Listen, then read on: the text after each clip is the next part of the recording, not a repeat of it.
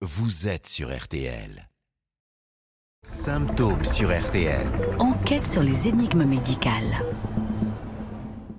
Bonjour Éléonore. Bonjour Alexandre. Comme chaque week-end, vous allez nous parler d'une enquête médicale tirée du podcast RTL euh, Symptômes que vous présentez. hein.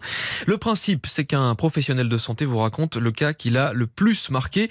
Aujourd'hui, vous nous parlez d'une histoire que vous a raconté le professeur Michel Lejoyeux. Michel Lejoyeux, il est spécialiste de l'addictologie et auteur de, de nombreux livres. Tout à fait. Et Michel Lejoyeux reçoit un jour en consultation une femme d'une quarantaine d'années qui lui explique qu'elle vient le voir pour comprendre les raisons de son alcoolisme. Elle raconte qu'elle a déjà consulté plusieurs psychiatres, plusieurs psychanalystes, en vain pour le moment, et sa situation commence à devenir critique. Ah oui, une situation critique vraiment, ouais. Eh bien oui, parce qu'elle est consciente qu'elle risque de tout perdre. Elle a un métier, un mari, des enfants, des amis, mais elle commence à épuiser son entourage. Elle passe des nuits entières à s'alcooliser et vous imaginez bien les conséquences à la fois sur sa vie professionnelle et sa vie de famille.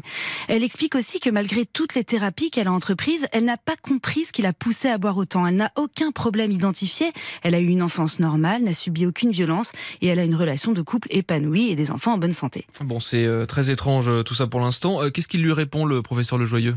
En fait, il n'est pas du tout étonné par son récit parce qu'il sait, de par sa longue expérience en addictologie, qu'on n'a pas besoin d'avoir vécu de traumatisme pour devenir alcoolique. Déjà, l'alcoolisme, c'est une maladie, c'est pas une question de volonté. Le professeur me disait, face à quelqu'un atteint d'un cancer, on va pas lui reprocher de l'avoir fait exprès. Non, c'est sûr. Les études montrent que l'alcoolisme peut avoir un facteur génétique et en fait l'inné est clairement plus fort que l'acquis dans cette addiction. D'ailleurs, en questionnant cette femme, il découvre que son père avait lui-même une dépendance à l'alcool et que son grand-père paternel était mort jeune d'une cirrhose du foie liée à sa consommation. Donc pour le professeur, la vulnérabilité de cette femme est évidente. Bon, et comment est-ce qu'on fait pour l'aider? Alors il lui explique qu'il ne faut plus qu'elle se demande pourquoi elle boit mais plutôt comment elle boit? Il faut travailler sur son comportement et il lui demande d'identifier l'élément déclencheur, l'élément qui l'amène à chaque fois à commencer son alcoolisation. C'est quoi l'élément déclencheur? Et bien justement, elle a d'abord honte de le raconter au professeur tellement ça lui paraît bête. Elle habite en proche banlieue, elle prend le train matin et soir pour aller au travail et rentrer chez elle. Parfois l'attente lui semble longue, alors elle a commencé à prendre l'habitude de boire un petit verre à la brasserie de la gare, et puis elle a commencé à prendre plusieurs verres, puis elle a commencé à prévoir elle-même sa dose d'alcool pour attendre son train, une dose croissante, et là, ça a été la spirale vers l'alcoolisation sévère. Oui, c'est la spirale, effectivement. Euh, Qu'est-ce qu'il existe comme traitement? Alors le professeur Le Joyeux le martèle, le seul moyen de guérir un alcoolique, c'est le sevrage complet parce qu'il faut déprogrammer le cerveau.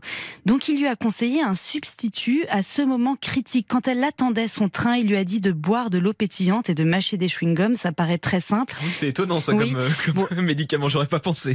Évidemment, il lui a aussi prescrit des anxiolytiques légers pour l'aider. Mais l'idée, c'était d'avoir un substitut à ce moment-là. Mm. Et petit à petit, ça a marché. Elle a arrêté l'alcool. Donc le professeur la suit toujours de loin. Il lui a demandé de lui écrire un mail, en fait, une fois par an pour lui confirmer qu'elle était toujours sobre. Parce qu'il lui a bien dit, il ne faut plus jamais qu'elle boive.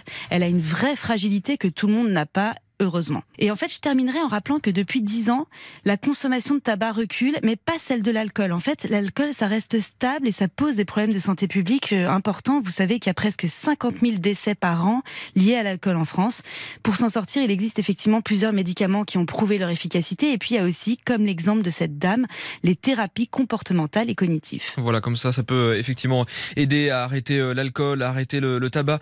Merci beaucoup, Éléonore Merlin. Cette histoire était tirée de votre podcast RTL Symptômes à écouter euh, sur l'application RTL, bien sûr. Symptômes, qui est aussi un livre que vous avez écrit aux éditions euh, Larousse, qui est disponible en librairie et en ligne. On vous retrouve la semaine prochaine, Éléonore. À samedi prochain, Alexandre. RTL.